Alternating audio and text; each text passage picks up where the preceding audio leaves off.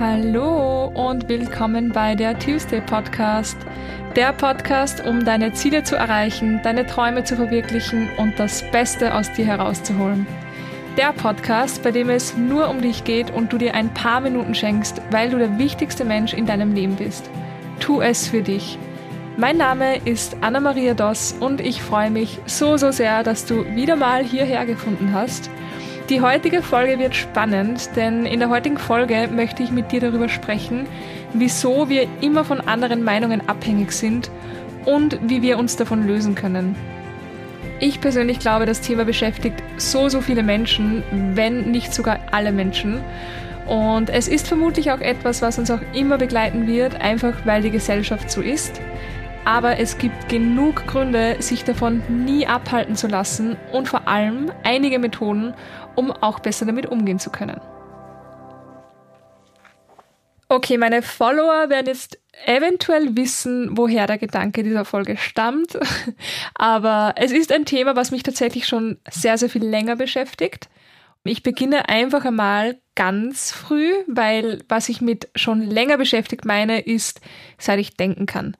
Also ich bin mir ehrlich gesagt nicht sicher, ob dieses, dieses Gedanken machen darüber, was andere denken oder es jedem recht machen zu wollen, nicht sogar ein bisschen genetisch sein kann. Ich glaube aber, es tendieren schon einige Menschen eher dazu, dass es ihnen egal ist und einige tendieren dazu, dass es ihnen nicht egal ist. Keine Ahnung, ob es da in der DNA was zu finden gibt, aber wenn, dann würde es mich einfach nicht überraschen, weil ich erzähle euch jetzt einfach mal zwei Beispiele, wo ich mir nicht erklären kann, woher das stammen könnte. Das erste Beispiel ist nämlich aus dem Kindergarten. Im Kindergarten war ich, wie alt ist man? Ich war auch in der Krabbelstube, aber da war ich ein Jahr alt. Also ich glaube, im Kindergarten war ich zwei, drei sowas.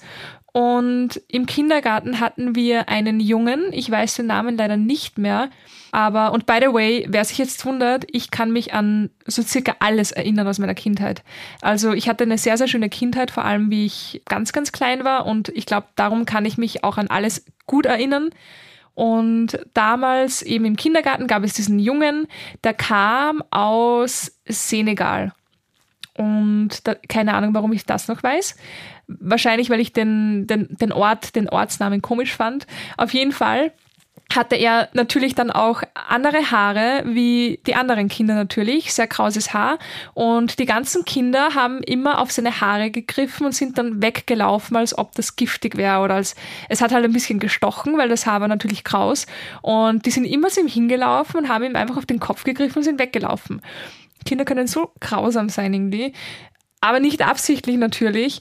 Und ich hatte so Mitgefühl mit ihm, weil ich nicht verstand, wie wie man so, ich fand es so gemein. Ich habe damals gespürt, das ist nicht okay und dann hatte ich so Mitgefühl mit ihm, dass ich begonnen habe, dass ich immer mit ihm spiele. Und ich war die Einzige, die immer mit ihm gespielt hat. Und wir hatten immer Hund und Herrchen oder Katze und Herrchen gespielt. Ähm, Herrchen darum, weil ich war immer der Hund oder die Katze und er war immer das Herrchen, was für mich okay war, weil ich mir dachte, naja, wenn die anderen eh schon so gemein zu ihm sind, dann darf er sich die Rolle aussuchen, wenn er spielt. Wir hatten natürlich keine Leine im Kindergarten und dementsprechend hat er mich immer an den Haaren genommen. Und ich hatte solche Schmerzen, weil der hat immer meine Haare gezogen, als ob das eine Leine wäre. Und ich habe aber nie was gesagt, weil ich mir dachte, oh, er hat es eh schon so schwer, ich will jetzt nichts sagen, ich will ihn nicht noch mehr irgendwie äh, kritisieren. Also ich wusste damals nicht, was kritisieren heißt, aber ich habe halt so irgendwie gedacht. Und ja, also das war so die erste Erfahrung, wo ich gemerkt habe, ähm, ich will es sehr, sehr vielen Menschen recht machen. Und natürlich ist es auch eine gewisse Art Empathie. Und ich glaube, jedes Kind hat Empathie. Aber es war mir schon sehr wichtig, was, was halt die anderen denken. Vor allem, was er in diesem Moment denkt von mir. Beziehungsweise ich, ich wollte es ihm einfach so schön wie möglich machen, weil ich gesehen habe, er hat es nicht leicht. Und da war ich, wie gesagt, zwei oder drei. Also woher das stammt, das ist meiner Meinung nach vielleicht angeboren oder jedes Kind ist von Grund auf so. Naja, und das zweite Beispiel, was ich euch erzählen wollte, das ist das Fernbedienungsbeispiel, was ich mich an, an was ich mich noch so gut erinnern kann, als wäre es gestern gewesen. Damals war ich vier. Das weiß ich so genau, weil ich mit vier das erste Mal lesen konnte. Also ich habe mir mit vier Lesen beigebracht. By the way, auf das bin ich jetzt sehr stolz und würde ich wahrscheinlich in 50 Jahren auch noch erzählen. Aber damals fand ich das so peinlich, weil ich mir dachte, oh, jeder bekommt es beigebracht von den Eltern und ich musste, ich musste es mir selber beibringen wie Tarzan. Ich fühlte mich immer wie Tarzan, weil ich mir das Lesen selber beigebracht habe. Das habe ich übrigens mir so beigebracht. Es gab ja immer diese, oder gibt es immer noch diese Werbungen, diese Riesenwerbungen auf der Straße. Wenn man mit dem Auto vorbeifährt, kommt eine Werbung nach der anderen. Und ich bin ein Typ, dass sich, ähm, wenn ich etwas lerne oder etwas auswendig lernen muss, ich muss es immer sehen. Ich bin ein sehr visueller Typ. Ich wusste, wie die Logos von Hofer, also Aldi oder Hofer oder Billa aussehen und darum konnte ich mir dann bei den Billa-Werbungen zum Beispiel herausmalen, okay, was sind das für Buchstaben, wenn das Geschäft Billa heißt. Und ich habe das Logo und die Farben erkannt. Und ja, so habe ich es mir lesen beigebracht und ich bin dann eines Morgens, das weiß ich übrigens nicht mehr, das haben mir meine Eltern erzählt, in die Küche gekommen. Meine Eltern haben Zeitung gelesen, ich habe mich dazugestellt und habe irgendein ultra random, schwieriges Wort, irgendwas mit Wirtschafts- oder keine Ahnung, irgend sowas oder Weltkrise, irgend sowas habe ich gelesen. Und meine Eltern haben sich einfach angeschaut und haben sich gedacht, so, what the fuck ist mit ihr los? Also die dachten sich einfach so, ich bin eine Außerirdische. Sie haben dann probiert, was ich noch lesen kann, weil sie haben das nicht ganz erfassen können, dass ich jetzt mit vier dastehe und irgendwas aus der Zeitung lese. Und mein Papa war natürlich, glaube ich, oder beide natürlich sehr stolz. Und ich kann mich erinnern, wir sind im Wohnzimmer gesessen. Ich war auf dem Schoß von meinem Dad und er hatte eine Fernbedienung in der Hand. So eine längliche Fernbedienung. Ich weiß auch ganz genau, wie die Tasten ausgesehen haben, wie die Fernbedienung ausgesehen hat. Und auf dieser Fernbedienung ist Saba draufgestanden. Das war vermutlich die Fernsehmarke. Und mein Papa hat es mir hingehalten und hat gesagt, Anna Maria, was steht denn da drauf?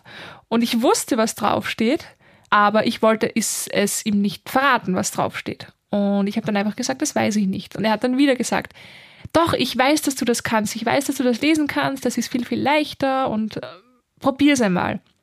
Und ich habe wieder gesagt, na, ich weiß es leider nicht. Der Grund, warum ich es ihm nicht gesagt habe, war folgender, weil ich wollte ihm diese Rolle als Papa, der dem Kind was beibringt, nicht wegnehmen.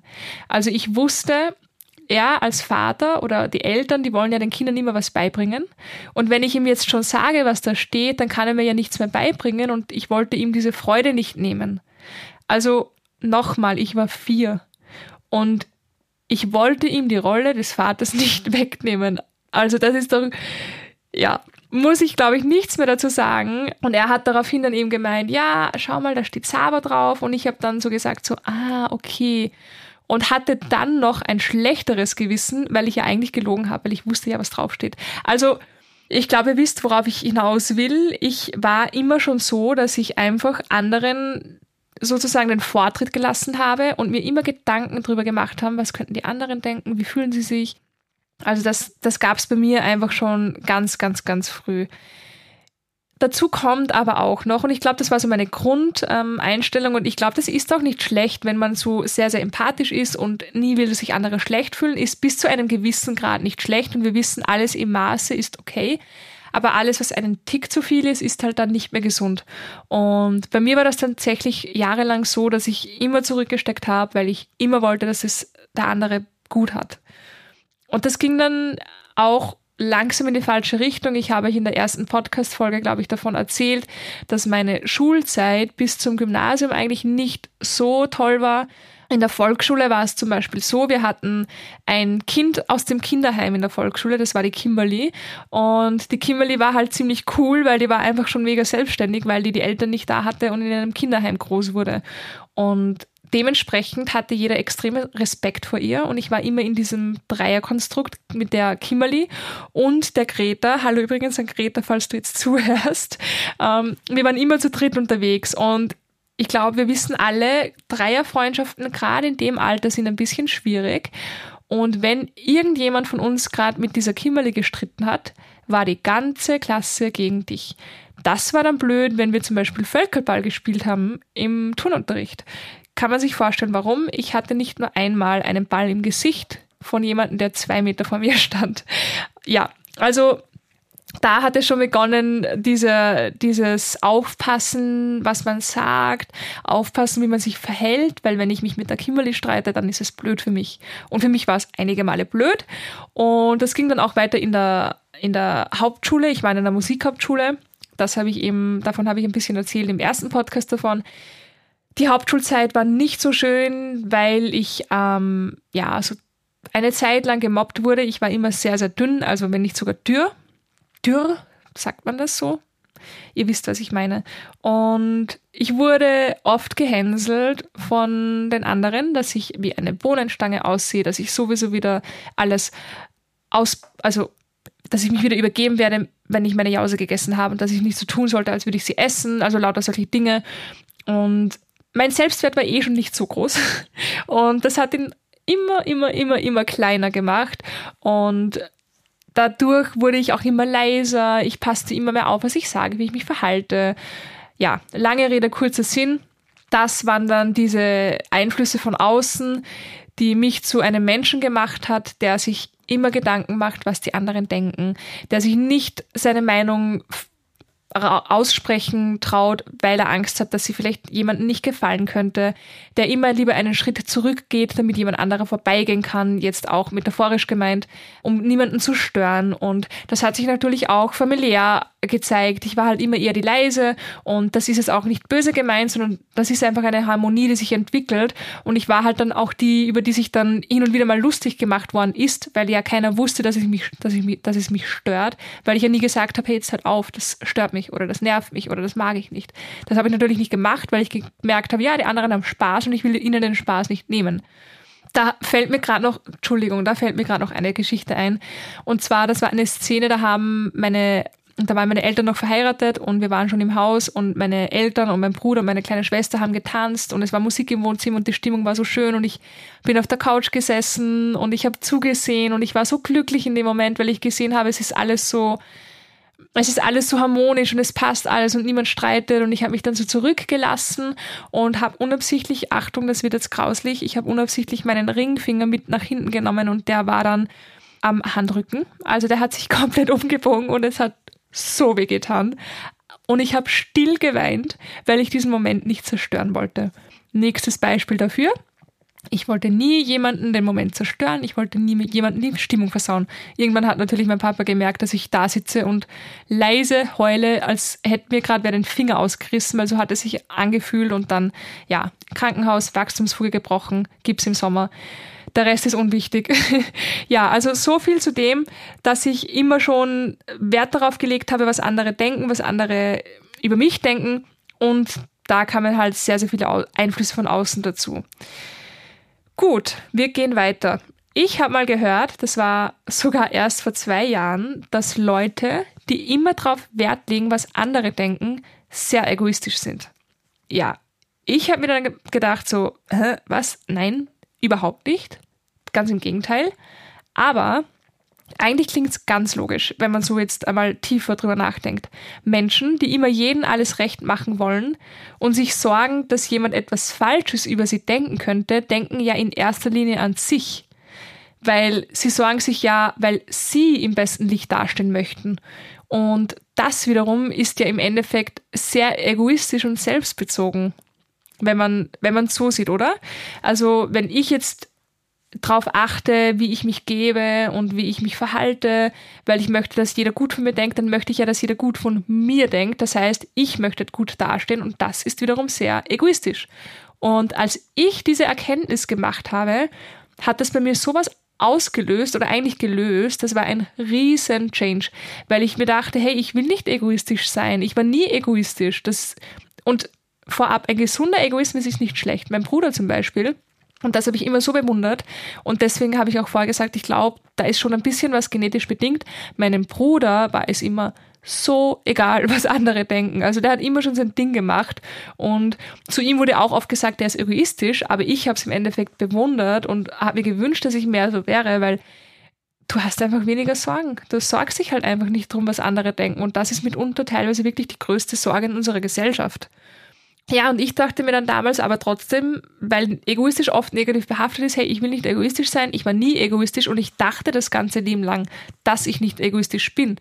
Und dann habe ich mir gedacht, mm -mm, nein, das bin ich nicht, dann, dann, dann wird es mir einfach egal, was andere denken. So leicht war es natürlich nicht. Ein großer Faktor war auch der Sport. Ich habe auch eine ganze Folge über Sport in Bezug auf Erfolg, in Bezug auf Geist.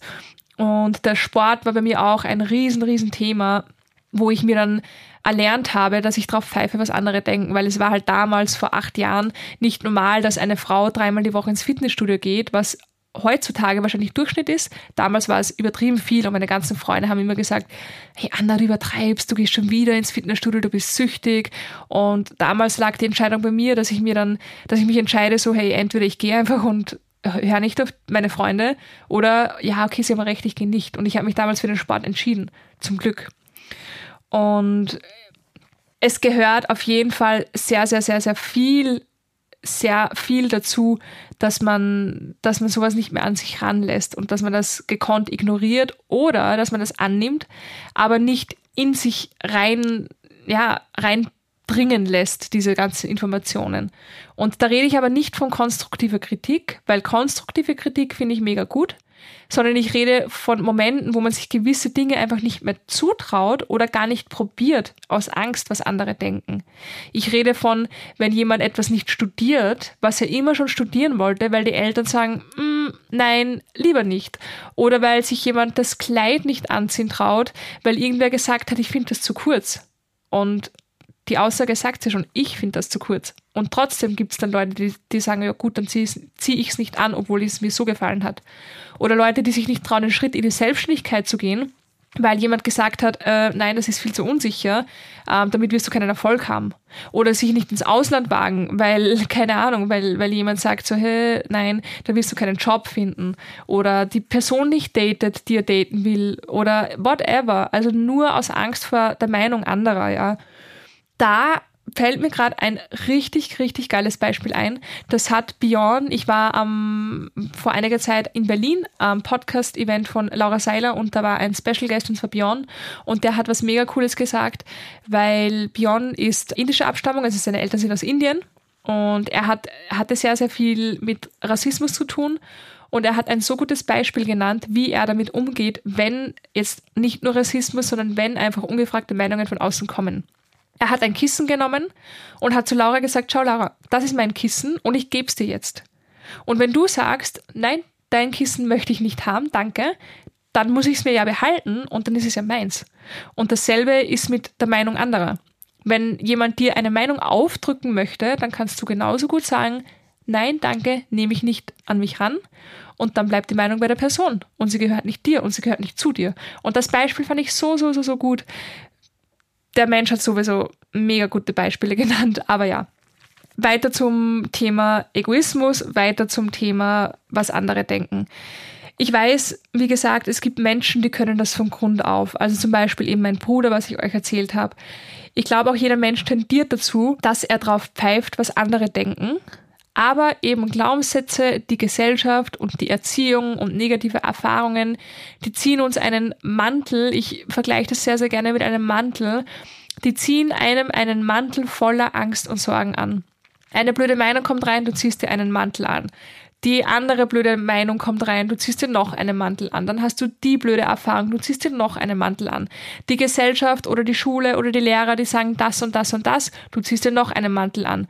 Und irgendwann hast du so viele Mäntel an, dass du dich erstens gar nicht mehr bewegen kannst. Du kannst, dir, dir ist heiß, du fühlst dich unangenehm, du kannst nicht mehr du sein, weil du unter diesen ganzen Mänteln, die dir beide wohl nicht mal passen, drinnen steckst und irgendwie nicht mehr du bist. Und es gilt einfach, diese ganzen Mäntel Schicht für Schicht wieder abzulegen. Und das finde ich ist auch das beste Beispiel mit der Arbeit an sich beziehungsweise mit der Arbeit an diesen ganzen Einflüssen von außen. Jeden einzelnen nehmen und ablegen und den nächsten nehmen und wieder ablegen und den nächsten nehmen und wieder ablegen. Und klar, auch wenn man mal keinen Mantel anhat und man ist komplett sich selbst, man, man ist komplett einer selbst, eine, ja, ihr wisst, was ich meine. Manchmal habe ich ein bisschen Wortfindungsstörungen. Wenn man nichts, nichts mehr anhat und man ist einfach, man ist einfach ohne jetzt irgendwas hinten dran. Natürlich kann es dann passieren, dass jemand wiederkommt und dir einen Mantel anziehen möchte oder dass jemand dir einen Mantel anzieht und du merkst es gar nicht. Und damit meine ich, dass jemand etwas sagt, was du im Moment gar nicht wahrnimmst, aber so in dein Unterbewusstsein geht, dass du einen Change in deinem Denken hast und dann Angst vor etwas hast, das du vorher nicht hattest. Und das wird immer wieder passieren und das ist normal. Das, das, ist, das ist halt einfach das Leben. Man muss sich einfach nur bewusst werden, hey, ich muss nicht den Mantel anziehen und ich muss auch immer wieder schauen, in mir drinnen, was habe ich für einen Mantel an? Habe ich gerade Mäntel an und kann ich die wieder ausziehen? Ich denke, in erster Linie muss man sich bewusst werden, wie sehr man sich die Möglichkeiten und vor allem sein eigenes Sein verbaut, indem man das alles annimmt. Ich meine, ganz ehrlich, Leute, ein Leben. Wir haben ein einziges Leben. In dem können wir machen, was wir wollen. Wir können leben, wie wir wollen. Und wir haben dieses eine kostbare Leben. Und dann sollen wir es so leben, wie es den anderen passt. Und dann macht man das vielleicht, was den anderen passt. Und dann kommen wieder Menschen und die sagen, nee, mir passt das nicht. Und dann soll man es wieder ändern. Und dann soll man sich wieder umstrukturieren und dann soll man es wieder adaptieren. Und dann adaptiert man es und dann kommen wieder Menschen und die sagen, mm -mm, das gefällt mir nicht. Und dann adaptiert man das wieder. Wo soll das denn hinführen? Also ich sage nein, danke, wirklich nicht. Ich will mein Leben nicht nach anderen Leuten leben. Ich will mein Leben nicht so leben, wie es Menschen passt, denen ich sowieso nie recht machen werde.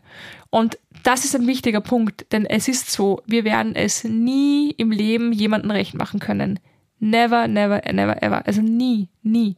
Ich meine, stellt euch das mal vor. Es gibt Leute auf dieser, Men äh, auf dieser Welt, die feiern Trump. You know? Und dann willst du es jeden recht machen, auch diesen Menschen. Wie soll das gehen?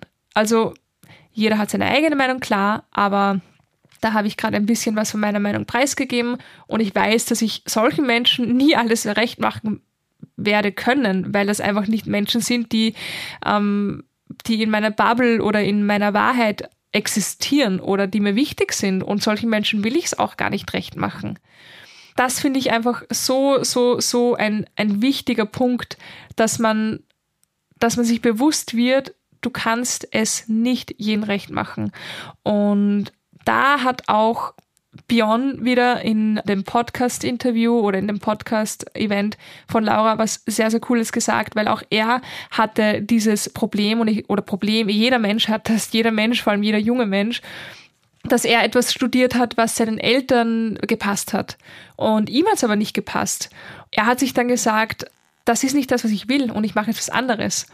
Für ihn war das extrem schwierig, dass er dann seinen Eltern erklärt, was er macht. Ich meine, YouTube, Instagram, Speaker einfach zu sein, auf Bühnen zu sein, das gab es halt in der Welt von seinen Eltern nicht.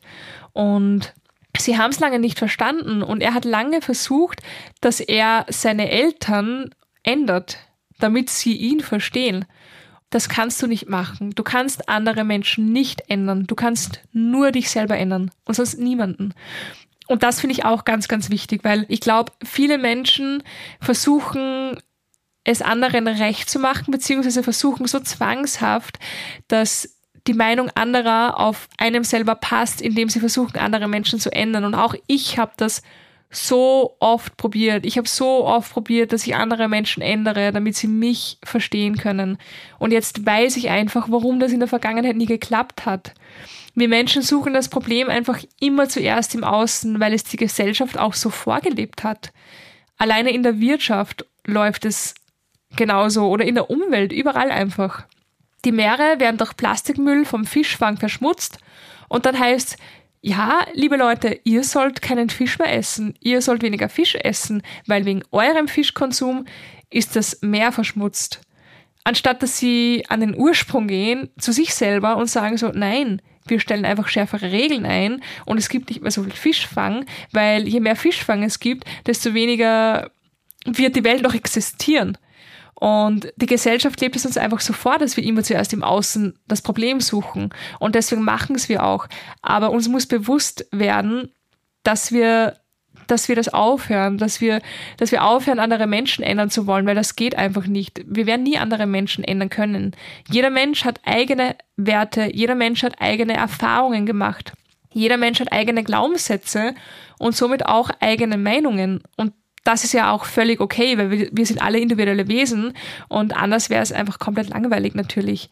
Aber das, das finde ich einfach extrem wichtig, dass es einem bewusst wird. Und ich zähle euch gern noch einmal die drei Punkte auf, die bei mir einen großen Change gemacht haben, damit ich lerne, darauf zum Großteil zu pfeifen, was andere denken. Der erste Punkt, das Unmögliche möglich machen geht nicht. Du kannst es nicht jeden recht machen. Never ever. Das geht einfach nicht. Bestes Beispiel Instagram. Egal welche Story ich aufnehmen werde oder auch der Podcast hier, es wird nicht jedem gefallen. Und das ist auch nicht mein Ziel, dass es jedem gefällt oder gefällt. Es ist nicht mein Ziel, dass es ihnen gefällt. Es ist mein Ziel, dass es die Menschen erreicht und den Menschen hilft, die offen dafür sind. Und ich hoffe, das erreiche ich auch.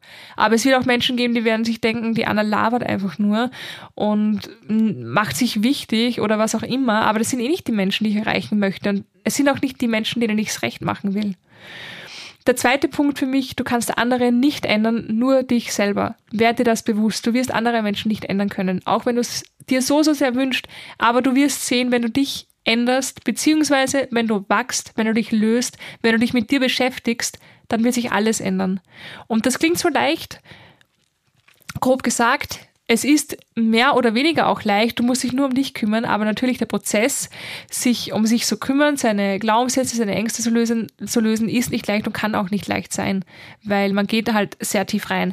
Aber das ist ein wichtiger Punkt. Du kannst andere nicht ändern, nur dich selber.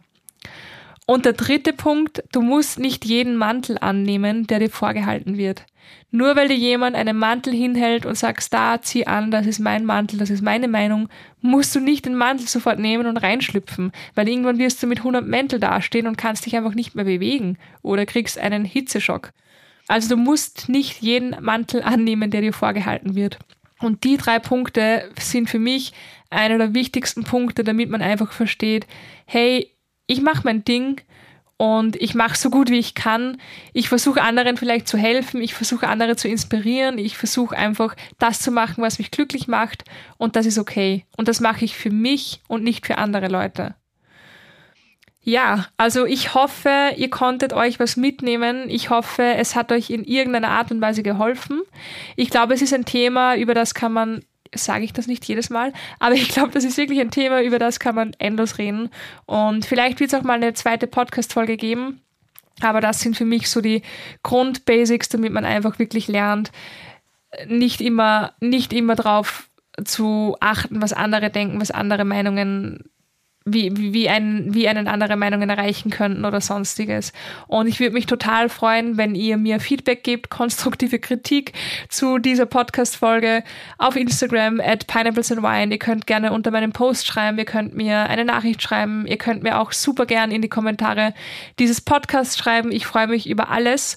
Erzählt mir auch gern von euren Erfahrungen. Ich tausche mich irrsinnig gerne mit euch aus und ich liebe es auch, andere Geschichten zu hören, weil genau da merkt man im Endeffekt, sind wir alle individuell, aber doch irgendwo auch alle gleich, weil wir alle Menschen sind und weil wir alle menschlich sind. Und das finde ich immer wieder mega, mega spannend. Also schreibt mir gerne, gebt mir Feedback und ich bedanke mich jetzt schon mal fürs Zuhören und wünsche euch einen super, super schönen Tag oder einen tollen Morgen oder einen wunderschönen Abend, wann auch immer ihr gerade hört. Und ich freue mich, wenn ihr das nächste Mal wieder einschaltet. Bis dahin, alles, alles Liebe, eure Anna.